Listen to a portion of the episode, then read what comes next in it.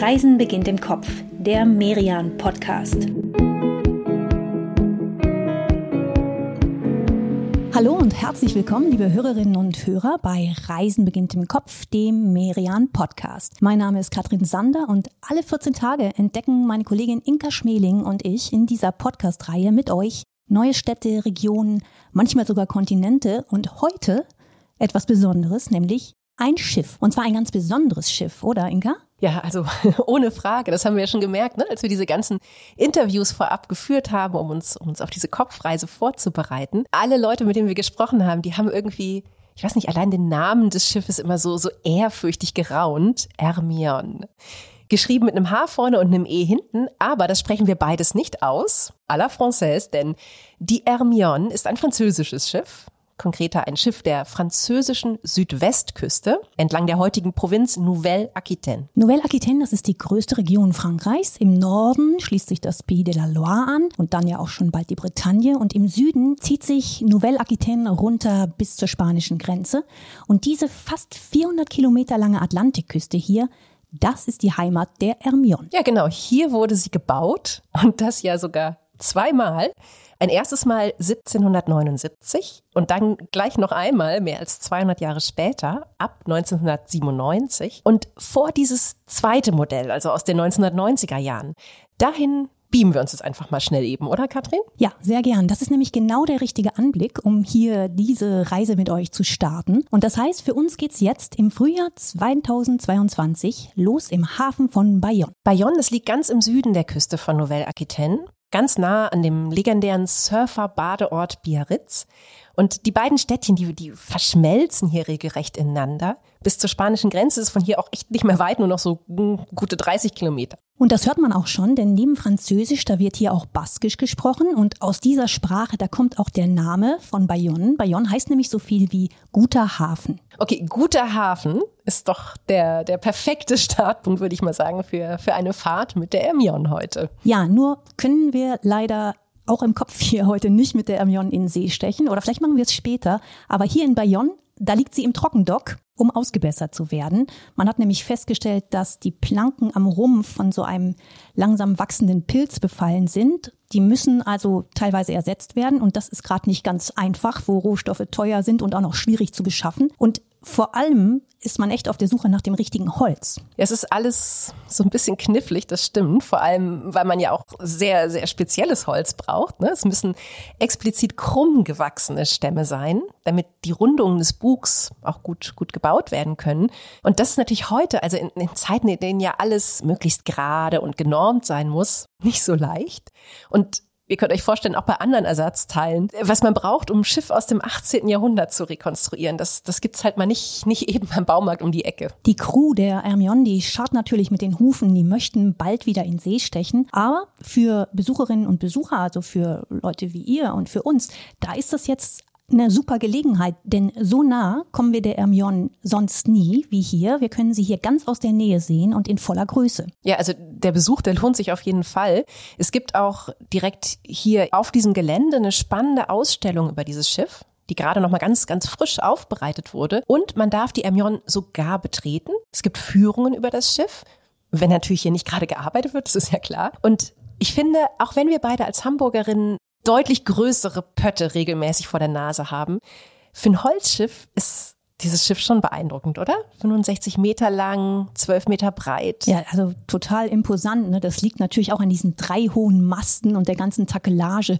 Das macht die Hermione so richtig gewaltig. Ja, aber ich glaube, es ist auch schlicht, das hier, das ist halt, halt kein normales Funktionsschiff, sondern ja, ein bisschen sowas wie so ein, so ein wahr gewordener Kindertraum. Also so ein Schiff, wo man irgendwie direkt denkt, oh, jetzt kommen gleich irgendwelche Piraten und, und greifen es an.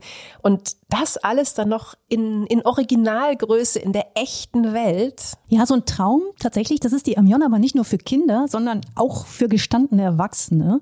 Zum Beispiel für Antoine Dossmann. Antoine Dossmann, der arbeitet seit sechs Jahren an und auf der Hermione. Der hat einerseits einen festen Job hier und erzählt Besucherinnen und Besuchern die Geschichte der Hermione, aber Zusätzlich ist er auch freiwilliger Matrose an Bord, wenn denn die Hermione mal zu einer ihrer mehrwöchigen Seefahrten aufbricht. Okay, das klingt sehr nach, nach New Work und so, oder? Also da verschwimmen Arbeit und Privatleben definitiv enorm.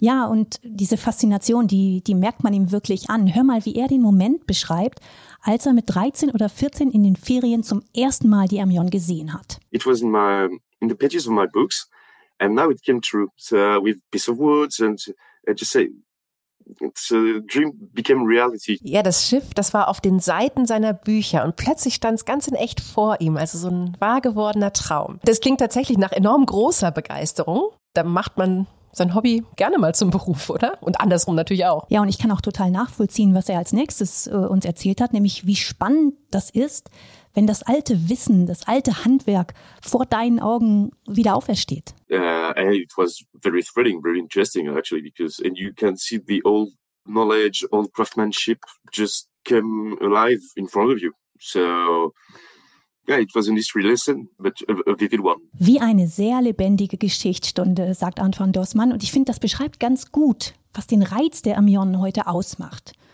Und Inka, während wir hier beide in Bayonne jetzt mal so im Trockendock ein bisschen über das Schiff spazieren, da können wir uns doch mal in die Zeit zurückbeamen, ne? in die Zeit, in der die Hermione entstanden ist. Klar, bei, bei Kopfreisen, da können wir ja problemlos mal kurz eben eine kleine Zeitreise noch einschieben. Brauchen wir nicht mal eine Zeitmaschine oder irgendwas Kompliziertes für. Wir können uns einfach mal, ja, mal kurz eben in das Jahr 1779 beamen. Europa ist, ja, in diesem Jahr im, im Aufruhr. Denn es herrscht Krieg. Krieg zwischen Großbritannien und zwischen seinen Kolonien in Nordamerika. Der amerikanische Unabhängigkeitskrieg, der ist gerade in vollem Gang, ganz genau. Und eigentlich ist das ja eine britisch-amerikanische Angelegenheit damals. Aber Frankreich mischt sich ein, und zwar auf Seiten der Kolonien, die unabhängig werden wollen. Eigentlich ja ganz schön erstaunlich, ne? Also wir sind ja auf unserer, unserer Zeitreise hier zehn Jahre vor der französischen Revolution gelandet. In Frankreich herrscht noch ein absolutistischer Herrscher, Ludwig 16. Und eigentlich dürfte so ein, so ein absolutistischer Herrscher ja jetzt nicht gerade, weiß ich nicht, großes Verständnis für Unabhängigkeitsvisionen gehabt haben. Ja, Grund für seine Einmischung war ja auch nicht, dass er jetzt die Unabhängigkeit der anderen gut fand, sondern eher die Abneigung gegenüber Großbritannien. Frankreich und Großbritannien, die konkurrierten ja um Kolonien in der ganzen Welt damals. Und ein paar Jahre vorher, da hatten die Briten den Franzosen im Siebenjährigen Krieg eine richtig schmerzhafte Niederlage zugefügt. Okay, man wollte also offensichtlich jetzt Revanche, man wollte den großen Konkurrenten so ein bisschen schwächen. Und weil dieser Krieg ja weit, weit weggeführt wurde, brauchte man jetzt ganz schnell Schiffe. Die sollten Waffen und Soldaten nach Nordamerika transportieren und Kriegspläne. Denn die Franzosen, die hatten ja nun wirklich Erfahrung im Kampf gegen die Briten. Und auch dieses, dieses strategische Wissen, auch das wollte man den Kolonien zur Verfügung stellen. Und diese, ja, sehr wichtigen Pläne, die wurden überbracht vom Marquis de Lafayette. Also auch dem begegnen wir jetzt auf dieser Kopfzeitreise. Das ist ein Mann in schnittiger Uniform mit grau gelockter Perücke, so sieht man ihn zumindest auf den Gemälden aus der damaligen Zeit. Und er ist dann später auch eine zentrale Figur in der französischen Revolution. Denn nachdem er im amerikanischen Unabhängigkeitskrieg gekämpft hat, importiert er quasi die Ideale, die Thomas Jefferson dort in die Verfassung geschrieben hat, wieder zurück nach Hause, nach Frankreich. Ja, Freiheit, Gleichheit, Brüderlichkeit, ne? Diese, diese drei sehr wichtigen Schlagworte der französischen Revolution dann. Und so ein Mann, ne, Lafayette und auch seine Pläne, die sollten natürlich mit dem, ja, mit dem sichersten und vor allem mit dem schnellsten Schiff nach Amerika gebracht werden. Und das war damals die gerade fertig gebaute Hermione. Antoine Dossmann, Sie haben sich ja tief, tief in die Geschichte der Hermione eingelesen. Was war das denn für eine Mission damals, für die der Marquis de Lafayette nach Amerika gesegelt ist? Es war eine geheime Mission. Alles wurde getan, damit die Hermione keinen englischen Booten begegnet und der Marquis und die Pläne so schnell wie möglich nach Boston gelangten. Die Überfahrt 1780 dauerte 38 Tage.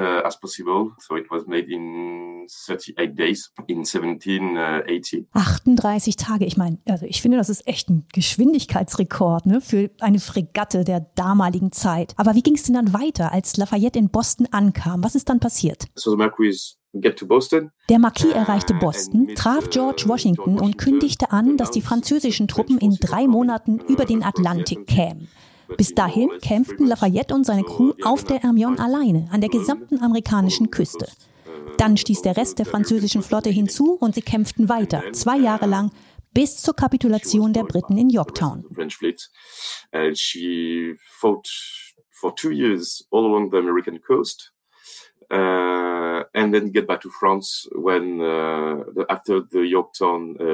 Die Hermione hatte 26 Kanonen an Bord und äh, sie wird sie gebraucht haben damals und auch später noch. Sie hat dann nach dem amerikanischen Unabhängigkeitskrieg auch noch in, in Indien gekämpft und gesunken ist sie dann irgendwann völlig unspektakulär in der Loire. Da ist äh, sie leider auf dem Felsen aufgelaufen, den der Steuermann übersehen hatte. Ja, ein Jammer. Aber wie wir hier in Bayonne mit eigenen Augen sehen, es war nicht das Ende der Hermione, sondern nur das Ende ihrer ersten Version. Mehr als 200 Jahre später kam es dann zu einem Remake. Und wie das passiert ist, das erzählen wir euch gleich nach einer ganz kurzen Pause. Bleibt dran, in ein paar Sekunden geht's weiter. Wenn ihr gerade beim Hören dieser Folge Lust bekommt, euch auf euren Frankreich-Urlaub vorzubereiten oder euch inspirieren zu lassen, dann legen wir euch gerne den Merian Scout Frankreich ans Herz. Darin findet ihr 200 Tipps im ganzen Land, vom Elsass bis in die Bretagne und von der Normandie bis runter nach Nouvelle-Aquitaine, also an die Küste der Hermione. Natürlich geht's im Merian Scout auch um die Hermione, die ist wirklich ein ganz besonderer Tipp. Wir stellen euch im Merian Scout Frankreich nämlich wirklich Orte vor, die nicht jeder schon kennt, sondern sondern ganz besondere, spannende Destinationen in Frankreich. Und wie immer haben wir dafür tolle Insider-Scouts getroffen, die uns ihre Lieblingsorte verraten. Den Merian Scout findet ihr im gut sortierten Zeitschriftenhandel oder ganz einfach online unter merian-shop.de.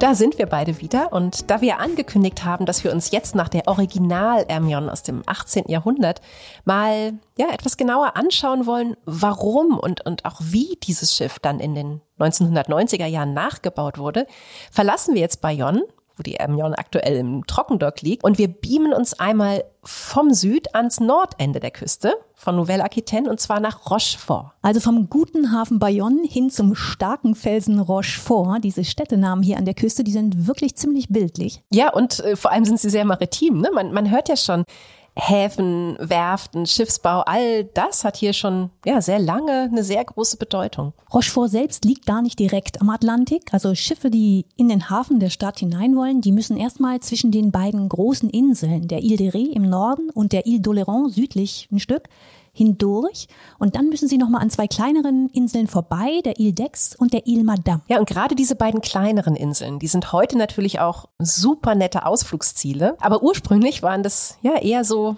vielleicht so eine Art natürliches Bollwerk gegen Eindringlinge. Man musste schon ja ziemlich um die herumkurven und dann ja auch noch die Mündung des Flusses Charente finden und dem dann auch nochmal so 20 Kilometer flussaufwärts folgen, bis man nach Rochefort gekommen ist. Das heißt auch, der Hafen der Stadt, der ist geografisch richtig gut geschützt und das war wohl auch der Hauptgrund dafür, dass Ludwig XIV., also der Sonnenkönig, Rochefort zu seinem Marinestützpunkt gemacht hat. Bis Anfang des 20. Jahrhunderts, da wurden hier in Rochefort Schiffe gebaut und repariert, wie eben 1779 die Hermione.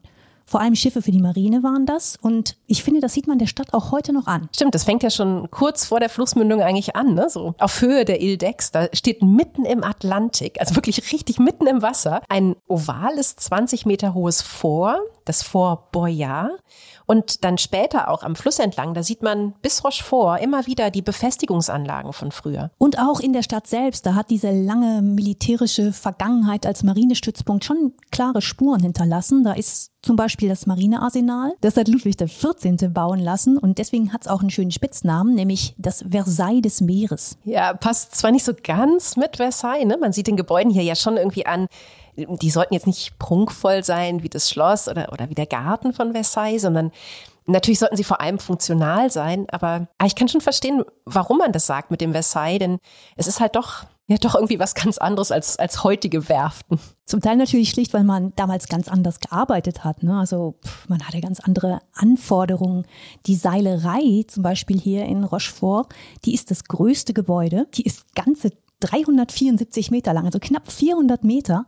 Aber damals, da brauchte man diese Länge, ne, um diese Seile überhaupt von Hand flechten zu können. Es ist echt ein tolles Gelände, wo man sich auch so richtig reinfühlen kann in die, in die Vergangenheit. Nicht nur von Rochefort, sondern eigentlich von ganz Frankreich, von dieser Grande Nation. Und natürlich gibt's hier auch, also in der früheren Residenz des Marinekommandanten, ein, ein Seefahrtmuseum. Da, da sieht und lernt man dann auch nochmal viel über diese, über diese Zeit und, und über all das, was hier passiert ist. Aber was mich eigentlich am, ja, am meisten beeindruckt hier, ist, dass Rochefort ja, sich eben nicht nur damit begnügt hat, diese historischen Gebäude herzurichten und, und über seine Vergangenheit hier zu berichten, sondern dass es eben auch versucht, an diese Vergangenheit anzuknüpfen. Also ganz besonders ja zum Beispiel mit, mit der Rekonstruktion der Hermione. Ja, die Idee dahinter war nämlich, dass man die Hermione als Symbol hier in ihren Heimathafen zurückholen wollte. Man wollte sie hier liegen haben.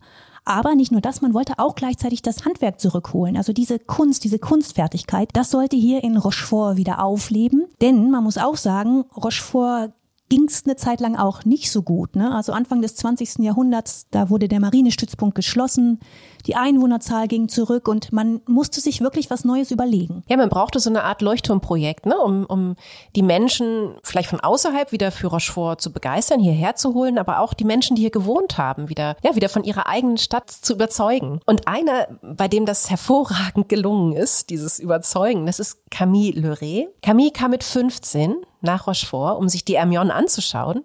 Und das hat ihn damals so gecasht, dass er später angefangen hat, als Schiffszimmermann die Hermione mit fertig zu bauen und dann später sogar auch immer wieder auszubessern.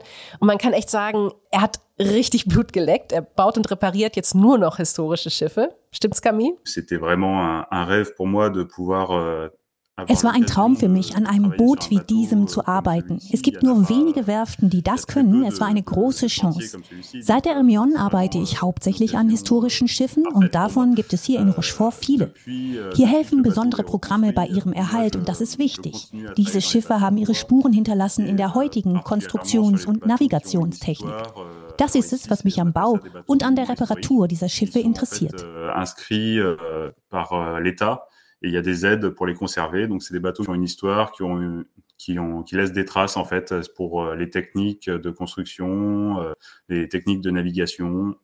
Donc tout ça, c'est vraiment ce qui m'intéresse dans la Konstruktion et la Reparation de Bateaux. Wie Camille und seine Kollegen auch heute noch arbeiten, mit welchen Techniken, mit welchem Gerät, mit welchen Materialien, das sieht man mit ein bisschen Glück beim Besuch des Arsenal des Mers hier in Rochefort.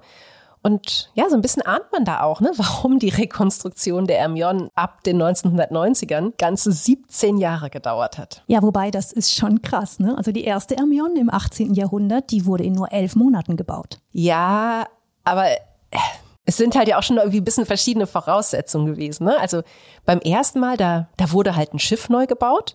Und klar, die Amion, wir haben es ja schon, schon gesagt ein paar Mal, ist ein besonderes Schiff gewesen. Recht modern, leicht, extra schnell. Aber zur gleichen Zeit wurden schon auch noch drei weitere Schiffe gebaut nach dem gleichen Muster und man hatte also so eine gewisse Routine beim Bau dieser Fregatten. Stimmt, und diese Routine, die hatte man absolut nicht, als man sich dann in den 1990ern an den Nachbau machte. Ne? Denn Originalbaupläne der Amion, die gab's gar nicht mehr.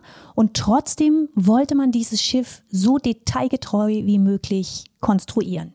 Camille, Erzähl uns doch mal bitte, wie habt ihr das denn gemacht ohne Baupläne? Alors oui, les plans originaux euh, n'existent plus. Euh, y a eu, euh, die Originalpläne existieren nicht mehr, aber es gab eine Gesellschaft, die ganz verrückt war auf dieses Schiff und Pläne von Schiffen ähnlicher Dimension und der gleichen Epoche zusammengesucht hat. Also gab es neue Pläne, in die wir alles gepackt haben, was wir in den Archiven und von Archäologen herausfinden konnten. Zum Glück haben wir beide, Inka, ja die Hermione bei unserer ersten Station in Bayonne schon gesehen, hier auf dieser Kopfreise. Sonst würde sie mir hier in Rochefort doch ganz schön fehlen. Camille, wenn man dir so zuhört, dann hat man auch das Gefühl, ihr könnt es alle gar nicht mehr erwarten, oder? Bis die Hermione endlich wieder zu Hause im Hafen ist? Oui, on est très impatient de la revoir. Euh, Na klar, wir sind schon ganz ungeduldig, sie wieder innerhalb unserer Stadtmauern zu haben. Es ist eine große Freude, sie im Hafen von Rochefort schwimmen zu sehen. Sie ist wirklich das Symbol von Rochefort. C'est quelque chose qui est important et c'est vraiment le symbole de, de Rochefort. Das Symbol von Rochefort. Okay, das, äh, das klingt als, ja, als habe dieses Schiff mehr als nur eine, eine pittoreske Funktion hier, oder? Also als sei es enorm wichtig für das, das Selbstverständnis der Stadt. Oui, vraiment très important. Euh, ja, ja, sehr wichtig. Sie ist wirklich eines der Bilder von Rochefort, die von Stadt zu Stadt gehen und zeigen, was wir hier machen und welche Geschichte Rochefort hat.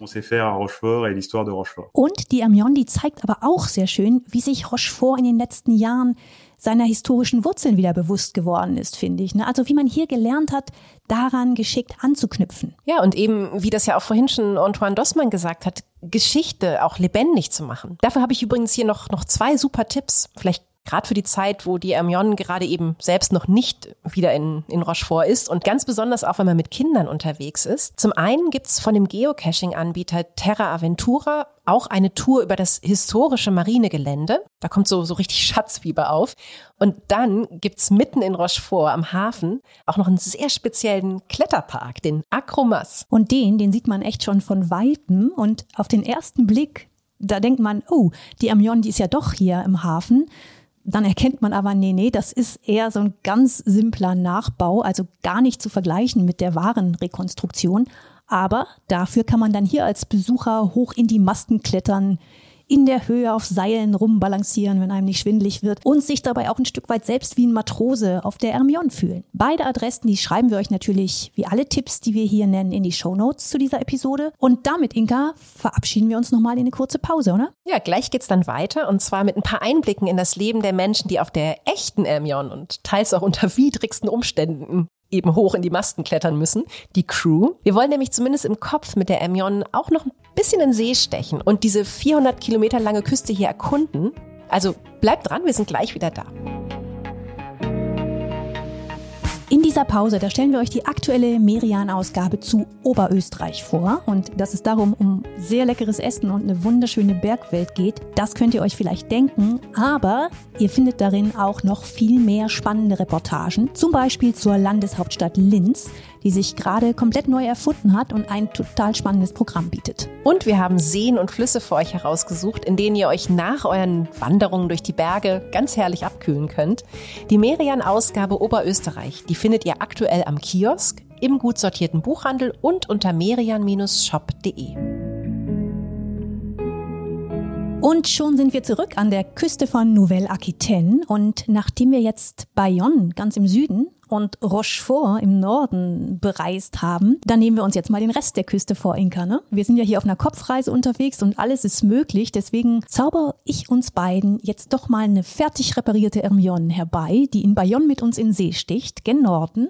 Was hältst du davon? Das ist eine super Idee. Ich glaube, die, die Crew der Hermione, die würde sich auch sehr freuen, wenn sie das mal kurz eben fertig zaubern könnte hier. Ja, dann hole ich uns vielleicht nochmal den richtigen Sound dazu. Zum einen natürlich kräftigen Wind. Diese Küste, die ist ja ein Paradies für Surfer. Und dann vielleicht noch so ein bisschen Wellengisch.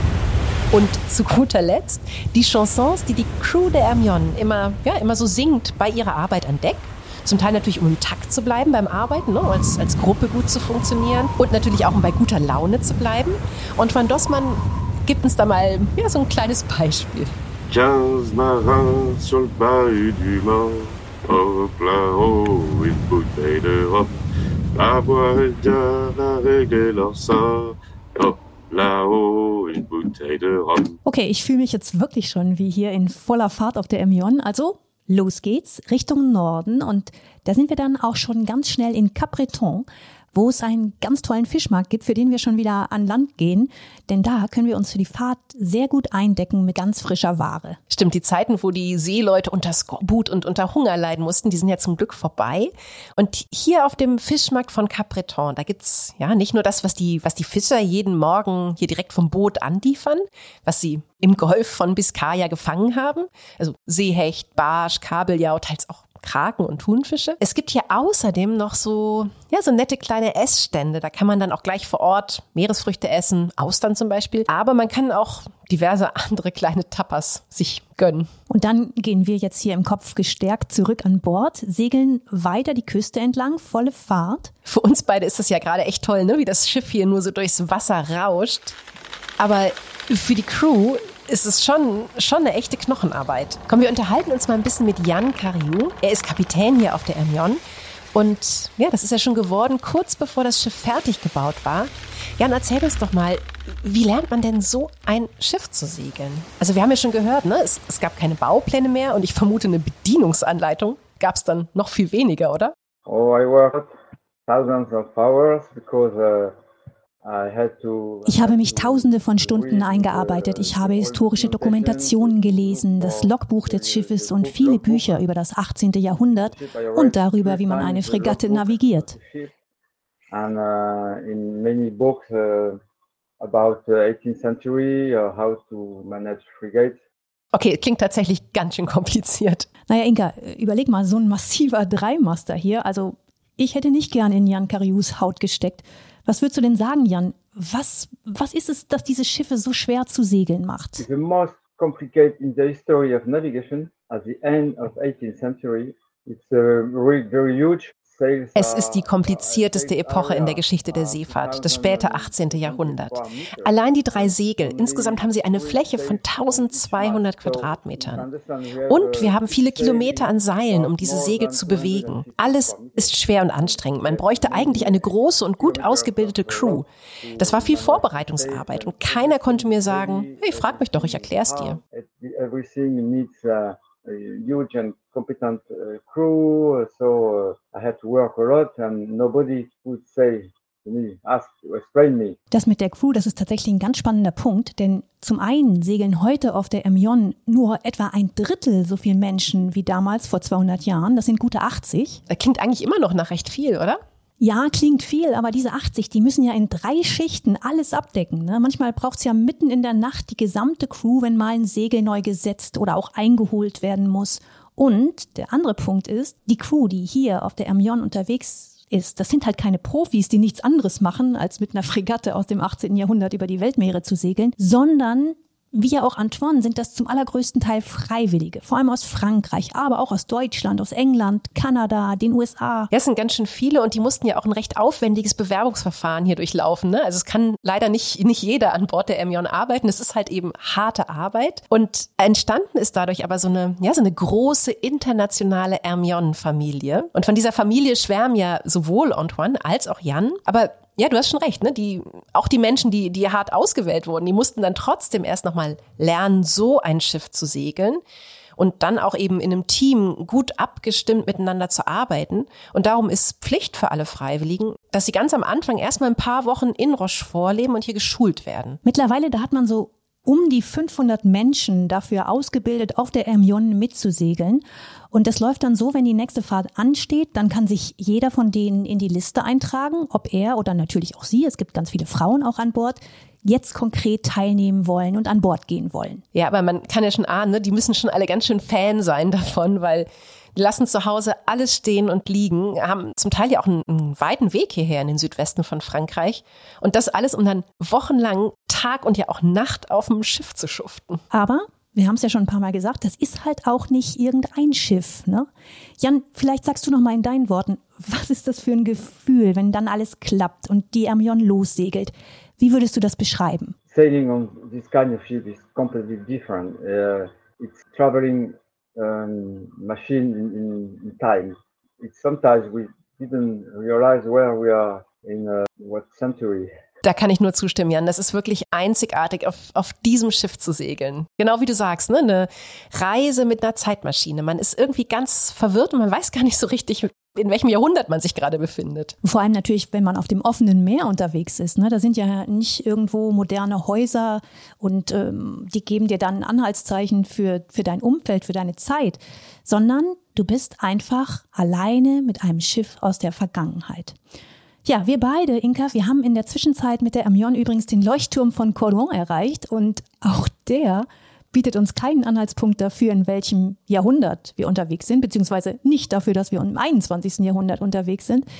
Der ist nämlich schon seit 1611 in Betrieb. Okay, dann hat er vermutlich auch die erste Amion schon vorbeisegeln sehen, oder? Ja, sehr gut möglich. Ne? Der Leuchtturm von Cordon, der steht vor der Mündung des Flusses Garonne in den Atlantik und ist damit so eine Art ja so eine Art Wegweiser Richtung Bordeaux. Und wenn wir hier dann abbiegen und dem Fluss 45 Kilometer folgen würden, dann wären wir nämlich in der Hauptstadt von Nouvelle-Aquitaine. Aber wir bleiben mal schön auf dem Atlantik und schauen uns den Leuchtturm selbst ein bisschen genauer an. Er ist immerhin der dienstälteste in Frankreich. Seit letztem Jahr ist er auch ganz offiziell UNESCO-Weltkulturerbe. Und ja, er hat einen etwas tragischen Anfang, dieser Leuchtturm. Sein Baumeister Louis de Foix, der hatte dem Projekt hier auf dieser kleinen Sandinsel einen so hohen und auch noch stabilen Turm zu bauen. Der hat diesem Projekt ganze 18 Jahre seines Lebens gewidmet und übrigens sein komplettes Privatvermögen am Ende. Und trotzdem ist dieser Louis de Foix dann vor der Fertigstellung selbst verstorben. Erst sein Nachfolger konnte dann diesen Turm hier vollenden. 37 Meter hoch war der damals. Später hat man noch ein paar Stockwerke draufgelegt und jetzt ist er etwa doppelt so hoch. Und für alle Romantikerinnen und Romantiker unter euch, im dritten Stock dieses Leuchtturms da kann man sogar heiraten und das ist wirklich eine spektakuläre Kulisse. Ja, aber diese Kulisse kann man sich auch anschauen, wenn man, wenn man nicht heiratet. Das geht immer in den Sommermonaten und ja, es, es lohnt sich echt total. Es ist ein super netter Ausflug. Ja, und gerade auch für alle unter euch, die sich nicht nur für Schiffsbau, sondern auch für die Entwicklung der Navigationstechnik dieser ganzen Schifffahrtsgeschichte interessieren, das kann man hier im Leuchtturm wie in a nutshell ganz wunderbar beobachten, wenn man sich anschaut, wo eigentlich das Licht herkommt. Das war nämlich so, dass man hier im Leuchtturm anfangs das Feuer mit Pech und Teer und Holz angezündet hat. Dann ist man irgendwann auf Tran umgestiegen, dann später auf Kohle und Öl und heute gibt's hier so eine Hochdruck-Gasentladungslampe. Ja, aber zur Sicherheit liegt auch noch mal eine Halogenlampe bereit. Ja, aber man sieht hier im Innern, ne, was in den vergangenen Jahrhunderten der Mensch so alles erfunden hat. Und das ist ja auch auf der Ermion so, darüber haben wir noch gar nicht gesprochen. Von außen ist das Schiff ja original 18. Jahrhundert, also nachgebaut wie ein Puzzle, minutiös. Und es gibt auch schon diese nautischen Instrumente jener Zeit, also so einen Sextanten, was man kennt aus alten Seefahrerfilmen. Aber natürlich gibt es auch die ganze moderne Technik, die heutzutage an Bord von Schiffen, die über den Atlantik segeln, so vorgeschrieben ist. Ja, und es gibt sogar einen Motor, ne? falls die drei Riesensegel mal, mal doch nicht genug Wind einfangen sollten oder falls das Schiff irgendein anderes Problem hat. Brauchen wir auf unserer Kopfreise aber natürlich nicht. Wir segeln weiter in voller Fahrt die Küste entlang, gen Norden. Rochefort kennen wir jetzt schon und, und den Heimathafen müssen wir also mit der Emion jetzt nicht mehr ansteuern. Aber wir können vielleicht vor der Ile d'Oléron noch mal kurz vor Anker gehen. Was meinst du? Sehr, sehr gerne. Wir haben ja schon kurz über die kleineren Inseln kurz vor der Mündung der Charente gesprochen. Also über die Ile Madame und die Ile d'Aix. Die Ile d'Oléron, die ist noch mal ein ganz anderes Kaliber. Ne? Sie ist um ein Vielfaches größer. Und sie ist auch mit dem Festland verbunden. Also man braucht kein Schiff, um zu ihr zu kommen. Es gibt eine drei Kilometer lange Brücke. Nach Korsika ist die Ile d'Oléron die zweitgrößte Insel Frankreichs, zumindest in Europa. Und sie wird wegen ihrer Vielzahl an besonderen, sehr sensiblen Blumen auch die Mimoseninsel genannt. Neben Mimosen gibt es hier aber auch sehr, sehr viele Austern. Die werden gleich hier an der Küste gezüchtet. Also noch mehr frisches Seafood jetzt für uns. Ja, das ist wirklich echt eine abwechslungsreiche Insel. Ne? Ein ganz schönes Ziel auch für den Frankreich-Urlaub. An der Nord- und Südwestseite, da gibt's schöne Sandstrände, an den anderen Küsten eher Watt und im Innern sogar Sumpfgebiet, Wald, Dünen, also wirklich die verschiedensten Vegetationsstufen. Kein Wunder also, dass diese Ile d'Oléron auch bei Urlaubern aus Frankreich sehr beliebt ist. Ne? Ja, im Kopf sollten wir trotzdem aber die Hermione jetzt nochmal noch mal eine Station weiter navigieren. Ein Highlight, das fehlt uns nämlich noch auf, auf dieser Küstentour. Und das ist die wirklich wunderschöne Hafenstadt La Rochelle. Ich sage das mit so viel Werbe, weil ich in der Nähe hier mal, mal als Schülerin zwei Wochen Sprachschule gehabt habe. Und Oh, La Rochelle, das hat mich damals ja echt fast dazu gebracht, in Frankreich zu studieren. Du hast ja sogar französisches Abitur gemacht, erinnere ich mich, ne? Was hat dich denn dann letztlich abgehalten? Ja, die Liebe. Du, du weißt ja, wie das ist. Okay, das können wir gelten lassen. Kein Studium in Frankreich für Inka.